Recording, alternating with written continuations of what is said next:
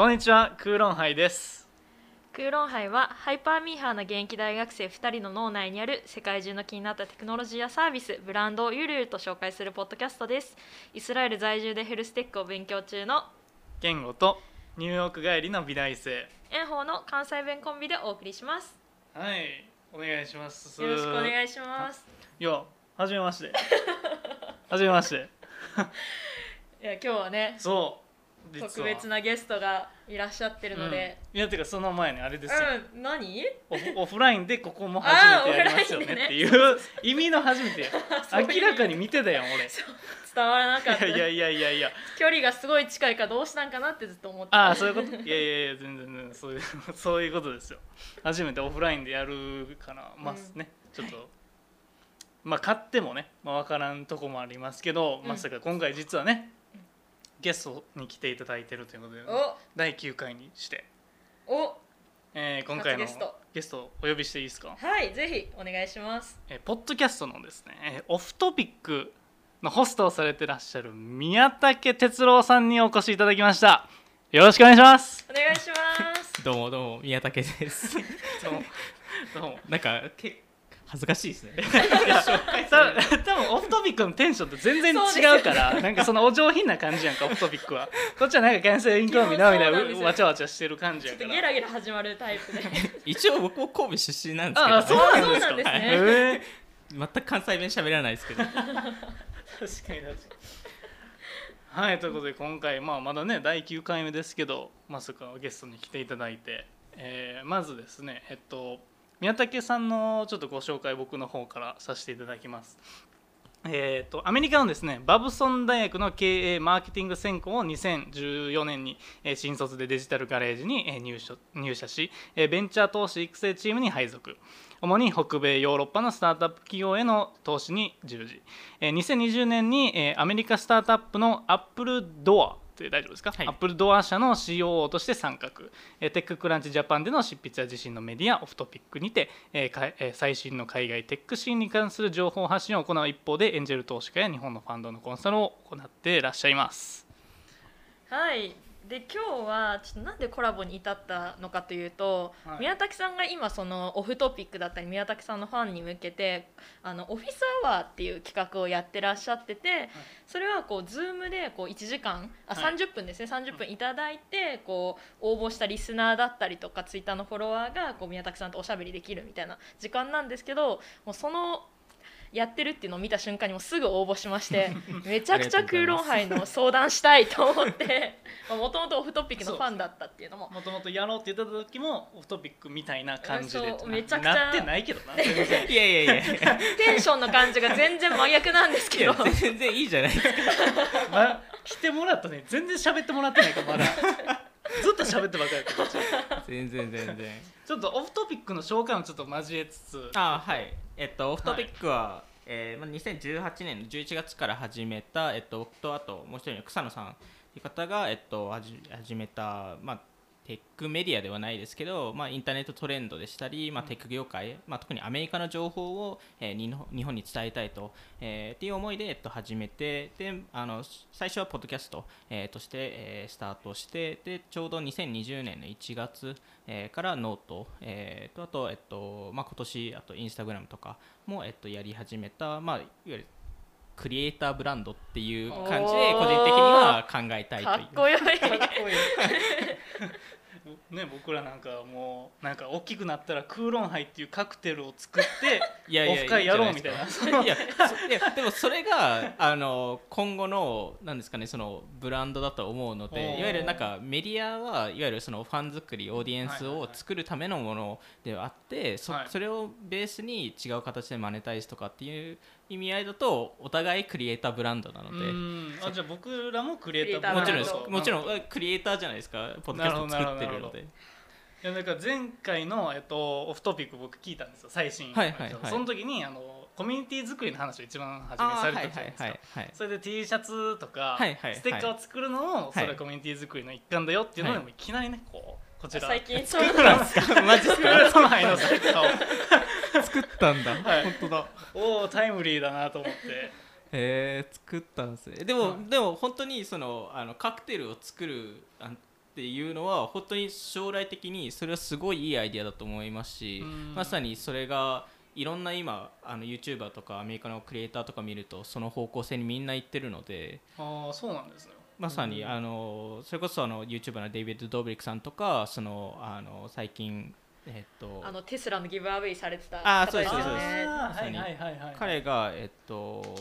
なんかコスメ系のなんかスキンケア系のものを出したんだっけ？なんかなんかそういう系のものを出したりとうんかあのなんでなんか自社商品出すっていうのは今後どんどん出てくるはずなのでうんまあそれこそクーロンハイもカクテルを。カクテルを。自社カクテルね。いいんじゃないですか？確かに。いやなんか僕と宮武さんは実は過去に4年おー。45年前ぐらいにちょっと一度そうですよね。アメリカの、まあ、日本人がされてるアメリカベースの VC さんが、はい。まあ、開催されてた、えっと、スタートアップのイベントが東京でされててそこの僕がスタッフで、うんうんうんうん。まあ、ボランティアスタッフで行っててでその時に、えっと、会場貸していただいたのがデジタルガレー。ジ、そうですね。えーそこで働いてらっしゃってそこではい。会話を合わせてて、まさかここで。そんな縁がね。そうそうそうそそうの時だってまだお互いどっちもポッドキャストやってなかったわけですね。ってなかったですね、うん。でもその時にあの片付けて椅子を片付けてる時に、はい。なんかなんかこういう大学を考えてるんですよみたいなそのアメリカだとこの大学とこの大学を考えてるんですよみたいな話をされてそでその時にアドバイスを求められた覚えはあります。いやワムソン大学行ってはる日本人なんかほぼいてない確かに確かに。大学院は大学行っ院いますけどねはいはい。アンダーグラッドで行ってはる人いなかったので。割と少ないですね。ですよね、はい。なのでまあどっちかというとその経営とか、うんそっちの方に興味があったのでちょっとお伺いしたアメリカには行かなかったと。アメリカそうですね。一瞬半年だけ行ったんですけどすね。もうすぐイスラエルに GO しちゃったんですけど。はい。はい、ということで今回ちょっとね、えー宮田さんと一緒まあ全員こうポッドキャストやってるっていうことで、でまあやってる裏話とかはい。実際やってみてどうだったかっていうのはうんうんうん。ちょっと話していこうかなと思うんですけど、うんまあいえっと多分オフトピックはもう去年去年ですよね、えっとポッドキャストアワードも受賞されてて。そうですね。えっとそうですね。去年去年ノミネートん？ノミあ去年えっと多分そのノミネートすするためのなんか応募があってで今年の多分1 2月ぐらいですかね。にそのノミネートされたっていう感じでね。なるほどはいなるほど。でそこまでこうやってみてどうどうでしたか？そこまでやってみてっていうのはあるんですけど。なんかおクーロン杯の話をじゃあ先にすると、うんね。まあクーロン杯はもう本当にこの2人で初めて、まあ、最初は、まあ、知り合いとかね知り合いとかみんな聞いてくれたりとかして、グッと伸びたもののこうなかなかじゃあそれを右肩上がりうん。みたいなうんうんのをグロスさせていくのって結構難しいなうん。みたいな部分は結構感じていて、もうそこをねもうオフトピックに習っていっぱい吸収していきこたい。う 公開コンサルみたいな。公開コンサル。あーなるほどね。うん。まああのーまあこオフトピックも割と似たようなあのー状況だと思っていてあのー最初スタートしした時はやっぱり草野さんがある程度ツイッターでフォロワーがいるんで拡散してもらったらまあたなんか数百みたいなリスナーがついたりししてくれたんですけどやっぱりあのね、なんかすごい劇的に伸びるっていうのはなかなかなくて、うん。あのですかね。やっぱりそのノミネートされた影響はすごいでかかったっていうところとあその後はい、でね同じ日にあのたまたまテックランチの記事が出たんですよ。でそれが割とバズった なんで写真を撮るんですか？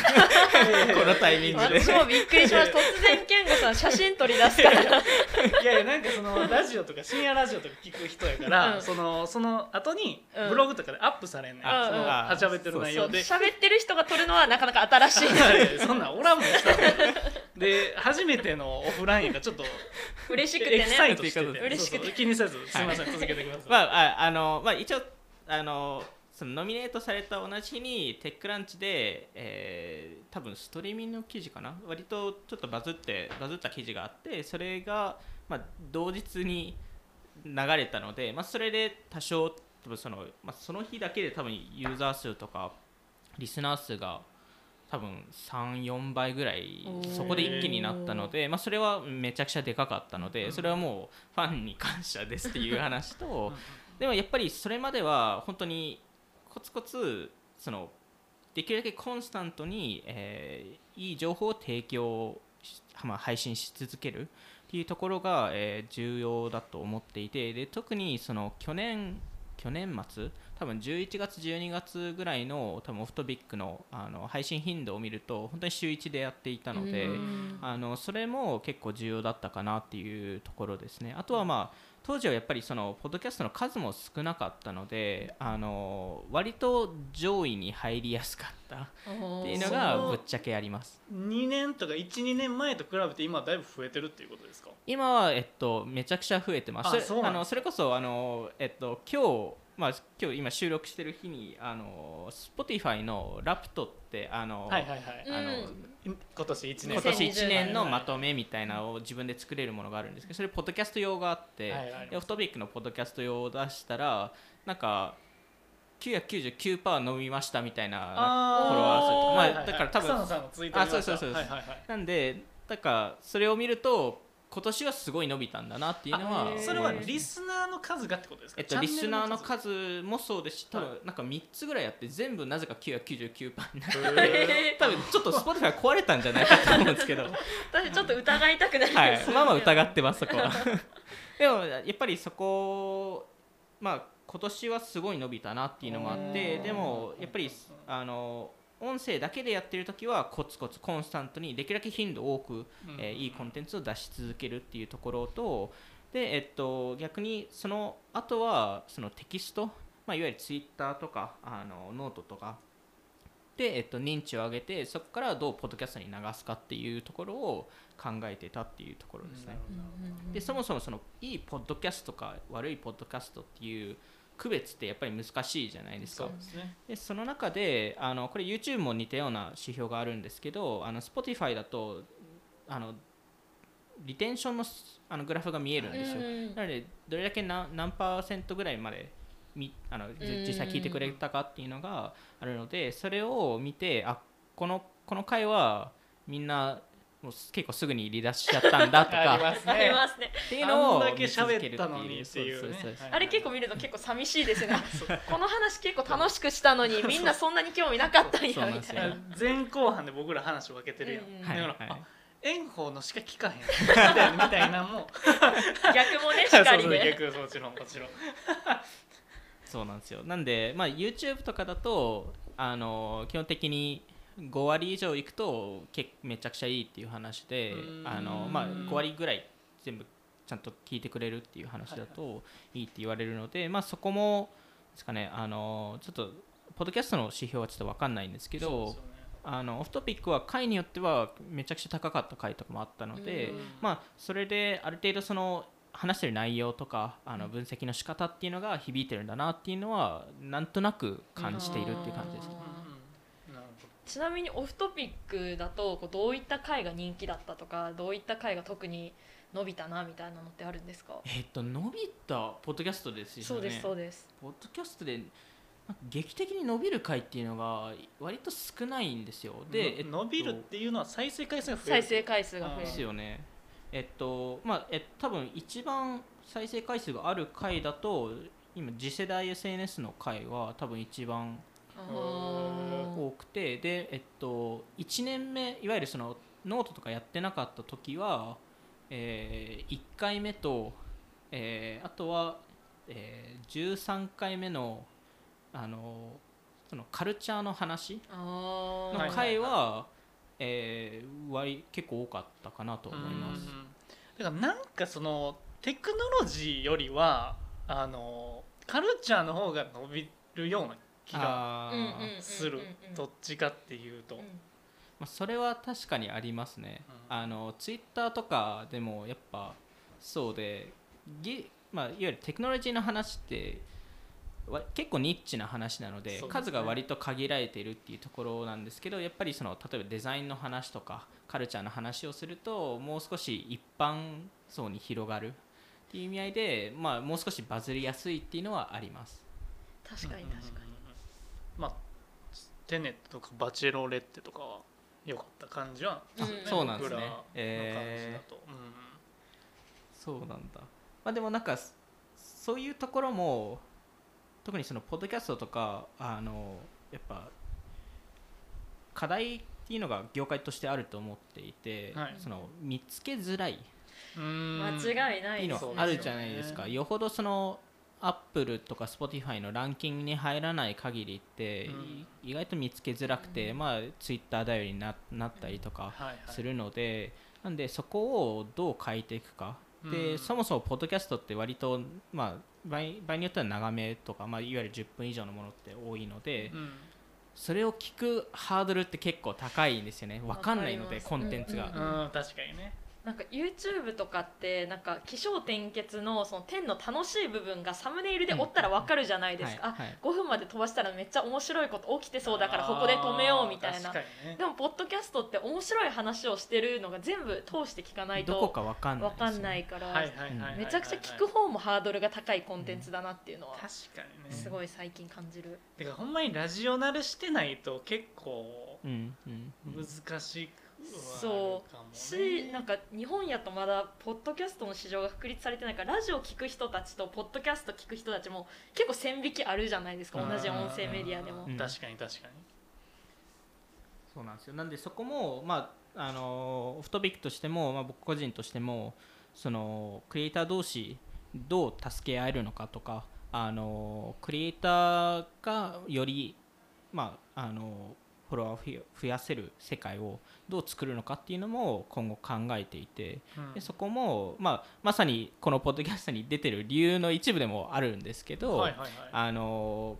個人的にはそのクリエイターが次世代ブランドに絶対なるっていう認識なので、あのそれこそそのオフトピックでよく話す D2C 業界とかの話も今後クリエイターがそこを完全に取りに行く領域だと思っているので、そういう意味だとそのクリエイターを支え合うツールとかあのサポートシステムとかあのグループとかが今後流行る、まあ、今後必須になると思っていて、まあ、それを、まあ、オフトピックで作るのかわからないですけど、まあ、そういうのも、まあ、今後考えたいと、まあ試行錯誤できる場でもあるんですね。まさになんかさっき YouTube とかの話も出ましたけど、はいはい多分その個人としてのブランドを確立するだとかそうそういうことって、まあ、YouTube でもできるじゃないですか、はい。ていうかどっちかっていうとみんなそっちに行きがちとそいうか。ね。それの中なんでポッドキャストを取ったんですか？多分それは僕らと一緒やと思うんですけど、うんうんうん。理由は、うん。えっとまあいくつか理由があって、まずえっとまあ一番ハードルが低い。作るのに。確かにね。あのやっぱりその何もまあ、いわゆるマイク1本で全部できちゃうっていう、うん。まあ、いわゆるカメラが必要ないですしその映像のどういう見せ方をするとかっていうのもえー考えなくていいしその編集の、えーまあ、大変さうん。で言ってもやっぱり音声の方がまあ楽なのは楽なので、はい。あのなんでそういうのも全部含めて、えーまあ、ポッドキャストに、えーしたっていうところと、まあ、当時はちょうどその音声 SNS とか音声メディアっていうのが今後絶対出てくるっていうのは思っまあ、僕と草野さんお互い思ってたので、まあ、そういう意味合いでもそのポッドキャストやってもいいんじゃないかっていう話ですね。いやまあ確かに YouTube は大変ですもん、大変ですね。編集がね 本当に。編集も大変やしその映像として画面に出るまでなんかまあ見た目を整えたりとかはい場所を借りたりとかい準備したりとか、まあ、うん。いろんな著作権の壁も結構あるし、ね。うん何か見せようと思ったら、うんうんうんうんしなんかそのタイ今 YouTube かなみたいなとこも若あ分かる分かる。ちょっと干あるし遅い。あでもそこは違うと思うんですよ。あ違うんですはい、そこはへあのカテゴリーとかに応じてすごい伸びるチャンスっていうのはあると思っていて、うんそこあの全然可能性はあると思ってますしアメリカですら今すごい劇的に伸びてる人も多いですしカテゴリーによっては本当誰も思ってなかったカテゴリーってすごい伸びてたりするんで、はい。今だとリフォーム系がすごいリフォーム系 YouTube がすごい伸びてたりちょうど去年から今年にかけてはえっとなんか車たまあ、車とかソファーとかのカスタムデザインアートをやる人とかがめちゃくちゃニッチな市場ってはいことですよね、まあ、でも THC っていう YouTuber なんですけど、彼もう多分何何百万人って登録者ついてるんであのニッチと言ってもすごい広がるんまあですよね。ね。なので全然その可能性もありますし今年多分い一番伸びた YouTube かわからないですけどアメリカだと、えー本当に50人から今今何人だ？えーっと今、えー多分75 75万人76万人ぐらいの、えーフォロワーがついている人がいるので、可能性は全然あります。うん。なるほどね。じゃあそこでいかにいいジャンルを見つけるかみたいな部分が、うん。いいジャンルとそのコンテンツと、えーまあ、編集の仕方と、うん。あとはサムネイルの作り方、サムネイルね。まあ、YouTube は YouTube でアルゴリズムがしっかりしてるので、うん。そこをどうか勝ちにいくかっていうこと、まあ、そこが若干ポッドキャストだとそのアルゴリズムってまだ見づらい逆にあんま作用されてない。はい。っていうところが違いかなと。でこうなんかちょっとこうオフトピックだったり空論杯だったりこう今ちょっとポッドキャストしをね盛り上げようと頑張ってるんですけどじゃあこれからなんかここ数年ずっと言われてきてるじゃないですか。音声メディア盛り上がるぞみたいなので、うん。スプーンとかこういろんなこうそういうアプリを Voicy とかバーって出てきてじゃあこれから実際どうなっていくんかなみたいな。本当にちゃんと伸びてくれるのかなみたいな不安もありつつ正直。そうねうんうんうん。なんかそのアメリカではまあめちゃくちゃ伸びてるみたいなんでなんかそのポッドキャストユーザーに関するデータでは12歳以上の44%の人がこれまでポッドキャストを聞いたことがあると回答してます、うんまた月間でポッドキャストを聞いていると答えた人は26%と4人に1人は月間でポッドキャストを利用しているというデータがあるんですけど、まあ、日本人多分そんな聞いてないじゃないですか、うん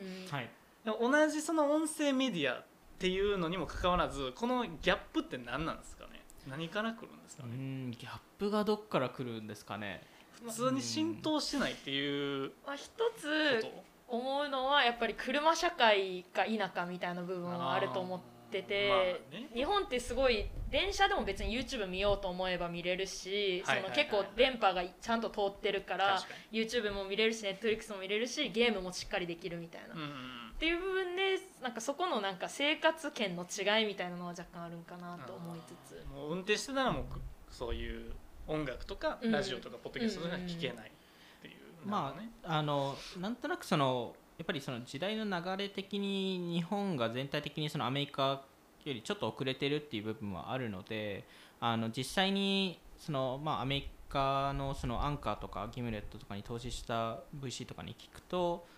なんとなくその3年ぐらい差があるんじゃないみたいなことを言っていて、まあその今だと日本だとようやくそのあの、まあ、セレブの方とかがポッドキャスト始めたりとか、はい。えーしている段階だと思うんですけどその時期ってアメリカにもあって。うんあのでそれが後々その一般のユーザーたちがいいコンテンツをどんどん作る、えー時代にどんどんなってくればそこも変わるっていうところで今だといわゆるそのヒットコンテンツっていうのがほぼないじゃないですか。いわゆるうん。アメリカだとあの普通に例えばそのツイッター社とかに、えー遊びに行くとあの普通にランチ中にあの昨日何のあのポッドキャスト聞いたみたいなことを普通に言い合うんですよ。へでいわゆる普通に昨日なんかこのドラ、まあ、昨日半沢直樹見たみたいな感覚で話すんですよ、ポッドキャストのことを。でそこまでの、えーレベルには日本にはなってないっていうところでそね。まあ、そこの段階になるとめちゃくちゃ変わると思うので、まあ、うんそこは徐々に徐々にそれをまあ広げていくいいコンテンツができれば、うん。えー変わるのかなとは思いますね。なるほどなるほど。ちなみに興味興味本位なんですけど宮武さんはどのポッドキャストに出会ってポッドキャストにはまってってなんかこの世界に入入したというかのが純粋にすごい今の話聞いてて気になったんですけど。うん。ほぼ聞いてなかったんで、えー。ポッドキャスト。あ なんですこのポッドキャストに憧れてなんかやろうって思った感覚はないです。えっとどちらかというとまあ多分草野さんの方が聞いてたと思うのであの僕はどちらかというとそのその音声市場が、えっと、来るっていうまあ、いまあ、なんていうの VC 的な立場で 見ていたがいたので、えっと、あとは単純に僕が書くのが嫌だったっていうのが いやそれはめっちゃわかりますね。大きかったですうね。ん。でもなんとなくそのアメリカとかだとその、まあ、その音声メディアっていうとやっぱりポッドキャストっていうのが一番前に出てく出てくるんですけどやっぱりそれ以外の,、あの音声メディアとか音音声系の、まあ、スタートアップっていうのがどんどん出てきていて、まあ、それこそクラブハウスとか。クラブハウスちょっと存じ上げないあの、えっと、音声 SNS、えーはいはい。で、えっと、今年の、えー5月から6月に調達したんですけど、はい。えーまだベータ版で多分数千人しかいなかった時に100億の、えー時価総額時価総額がついへてー。アンドリーセン・ホロウィッツから、はいはいはい。えー10億ぐらい調達したんですけどあの未だに、えっと、招待制のアプリであの入れる人は限られてるんですけど、まあ、そういうところとかもあのなんですかね、まあ、いわゆるそのあのライブで、えーまあ、いわゆる部屋に何人かが入ってそこで話し話してでうん。それを聞きに来れる人がいて、まあ、一緒に会話に参加できるっていう感覚のものなんですけど、なんかオンラインの Q&A セッションみたいなえっと、別に Q&A じゃなくてもいいんですけど、はい。まあ、普通に会話とかあの、まあ、うんイベントそこでやっても全然いいんですけど、はい。あのまあ、結構そのクラブハウスだと著名人が集まっていたので特にその VC 業界とかテック業界だと。なので例えばその日本で言うと例えばその、えー孫さんと三木谷さんが会話してるみたいなことがあれば聞きに行きたいじゃないですか。ね。こう誰もでそういう感覚の人たちがクラブハウスに集まっていて例えばその Shopify ってあの、はい。うんあの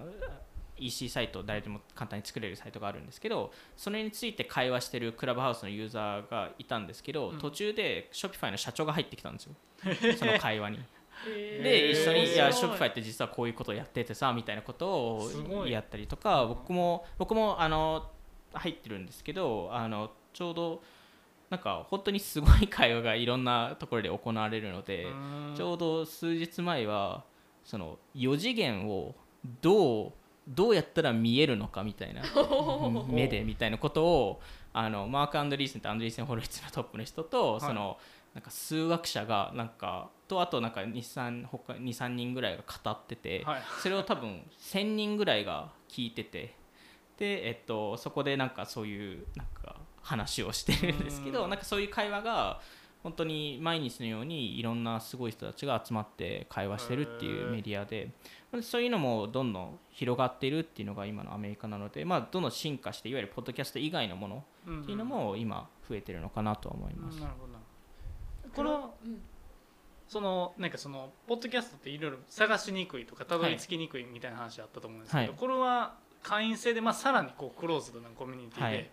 なんかこういうのやってるよとかっていうのは何でわかるんですか？ていうかもともとそのバズらせるとかそういうのではないんですよ意図としては。えっと、そのその招待制にしたいその招待制の意図は何なんですか？招待制の意図は、えっと、まず、えっと、初期はあのテストフライトでしかやってなかったのでそもそもユーザー数が限られているっていうはいはい。ところと、やっぱりその音声系の SNS を作る際にはその最初のコミュニティ作りっていうのが非常に大事で、うん。そこのいい人を集めないと会話のクオリティが高くなければ初結局みんな離脱しちゃうので、うんまあ、そこを逆にいい人を集めるとみんな入りたがるじゃないですか。はい。で入れないと恐怖感が 生まれてそれでん何をしても入りたいっていう気持ちになって、はい。でそれがどんどんいろんな人に伝わるっていう感じでそれも、まあ、いわゆるマーケティングバイラルマーケティングの一種でもあるので、うん。まあ、そういうのもアメリカでは増えているっていう感じですね。逆にっていうことなんですね、はい。クローズドにすることにはい、うクラブハウス今見てる限り本当になんかポッドキャストとかっていう音声メディアっていうよりなんかトークショーを音声にしてるみたいな結構感覚に近いのかなと思っていて、うん逆にスクリプトとかは準備せずにあまさに。始める、られるのがめっちゃいいなと、なるほどね。なんか例えばポッアップルポッドキャストやったらなんかしっかり始めないといけない感がありつつこっちの方が結構サクッとできるんかなっていう、そうなんですよね。なんか本当に知り合いの例えば僕があの全然知らないその経営者とはい。まあ、い今日はなんかこのトピックについて話そうみたいなことで、本当にカジュアルに話してでカジュアルに人が入ってきてちょっと参加したり手,、うんうん。手を挙げてなんかちょっと質問したりとかができるようなプラットフォームなのでうんで今のところ記録されないのであその場でしか聞けないっていうのもあってみんだからこそエンゲージメントがすごい高いんですよ。確かにねそれはそう。その場でしか聞けない超重要な情報っていう感じにあのなるっていう感じですね。うん面白い。入りたい。もう恐怖感が今もうある。ん でまだクラブハウス入れてない人たち。そうそうそうそうそう。そう今ちょうどクラブハウスの情報を得ようと思って調べたらすぐオフトピックの記事が出てきたんでもさすがやなって。あのさりげなく宣伝をしてるっていう。確かに確かに。なるほどね。調べさせて話変わりますけど今年バッて伸びていろんなものが伸びたって言ってたじゃないですか、そのまあ、リスナー数チャンネル数。はい。まあわかんないですけど。それはなんかコロナの影響ってあるあると思いまあーあったのかな？あった可能性はありますね、あのやっぱり時間があるので、すはいはい。なんでそれでコンテンツ消費ができるっていう意味合いでその、まあ、 Off Topicのポッドキャストなりノートなり他のものを、えっとまあ、特に Off Topicだと結構長文系とかそのポッドキャストも30分以上のものがほとんどなので、あのまあ、それを聞く時間っていう意味合いでその家だといわゆる仕事しながら聞いたりできるじゃないですか、うんそうですよね。その一環でなんか聞かれることっていうのも増えた可能性はあるかなと思います。まあ今ウィズコロナの時代で、うんうんうん。時代というかまあその モデルナとかファイザーが今ワクチンを頑張って、でその後まあアフターコロナと呼ばれるものが来ると思うんですけどそこのトランジションなんか音声メディアってこう影響あると思いますかね？えっと、一部あると思っていてやっぱりその、どのタイミングに集まるかっていう、まあ、あの個人的にはそのポッドキャスト自体はそんなそこまで影響はないと思うんですよ、まあ、いわゆるそのコンテンツを作るペースがあのコロナ時期だと上がるんですよね、みんな家にいるんで、まあ、確かに。あのなんで それがコロナ後だと若干下がると思うんですけどどちらかというと多分影響されるのはクラブハウスとかそういういわゆるリアルタイム性の強いものの方がうん。あのヒットするのかなと思うのでポッドキャスト自体は多分今後伸び続けるのかなっていうふうには思いますね。はい。というわけでね、うん。9第9回やってきましたけども、はいいや本当ありがとうございます。こんな感じでよかったですか？えーこんな感じでなんか勉あのーなんていうんですかねそのすでに聞いてくれてる人たちアーリーアダプターに入るじゃないですか、はいはい。まあ、そこで、まあ、僕らのリスナーもそうですしオフトピックのリスナーもそうですしなんでこう出てもらったことによってお互いのリスナー同士でお互いのチャンネルをこう聞きに行く。還元できるものまだ全然少ないですけど 大丈夫ですか？いやいやいや。それはもうその意気込みでやっていかなあかんのちゃい。ますのでもななんなんですかね。やっぱりその扱ってる内容が似てるものの違うところも結構あったりするのでうんどちらかというとそのに、まあ、ニュース系ではないですけどその最近はあのできた面白い出来事を2人が話しているので、あのオフトピックはもう少し特にそのポッドキャストは分析系、まあ、解説系のものが多いので、まあ、それこそ違うジャンルなのでお互いその、あの教え合いながらはい。っていう感じで そう。あのやるのそんなが そんな単語を使わせてしまって。いやいやいやいやいや。いやでもそれが重要なのでコミュニティをねこうはい。盛り上げていくはあの YouTuber とかでもよくあるのがやっぱコラコラボっていはい。う感じで、そのお互いそのコラボし合うことによってお互いのファンで、えっとまあ、認知を広げて、うん。それでお互いサポートし合うっていう感じが多いのでまあ僕も多分ポッドキャスト出たのが初めてなんですよ。え？オフトピック以外で。ああそうなんですか、はい。初ゲスト僕らも出ていただいたの初めてえー、そうなんですか。ありがとうございます。それこそめほぼっちゃ嬉しい。めちゃくちゃ嬉しい、なんかほぼ広告のなんか話を公開するのはほぼオフトピック以外ではやらないので、えー。あの登登壇とかはたまにはするんですけどそれ以外は多分初めて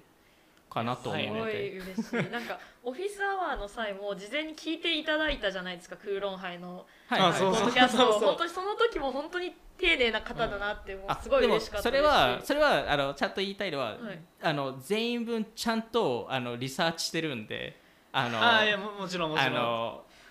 一応ちゃんとその前の日かその前の前の日ぐらいにあの23時間ぐらい時間取ってでそれでその、まあ、質問によってやっぱり業界の質問とかされると、うん。場合によってすぐ答え出ないので、やっぱちゃんと調べないとあの30分しかないんでそうですよね。話にならないじゃないですか、うんうんうん僕がクロハイのこと知らなくて話してなんかピッチされてもあそういうことやってるんだねみたいなことしか言えないんでそれはそれでもったいないんでそこはこっちとしてもオフィサーをやるんだったらちゃんとコミットしないとなっていう。めちゃくちゃありがたいね。たい。今度は逆に僕らが、ね、呼ばれるぐらいの頑張りましょう。ね、はい。ちょっと頑張ってやっていきましょう、ではい。今日ありがとうございましたあ本当に、はい。こちらこそありがとうございます、はい。えー少しでも面白いと思った方はクーロンハイをフォローシェアしていただけると炎鵬と健吾はとても喜びます。ツイッターでアカウント名アットマーク KURON アンダーバー HIGH クーロンハイで検索してください。各種ストリーミングサービスでのフォローもお待ちしております、えー我々のリスナーもちゃんとオフトピック聞いてください。めっちゃいいチャンネルなんで。本当にいいチャンネルなんでちゃんと聞いてくださいね。それではまた来週。さようなら。さよなら。さよなら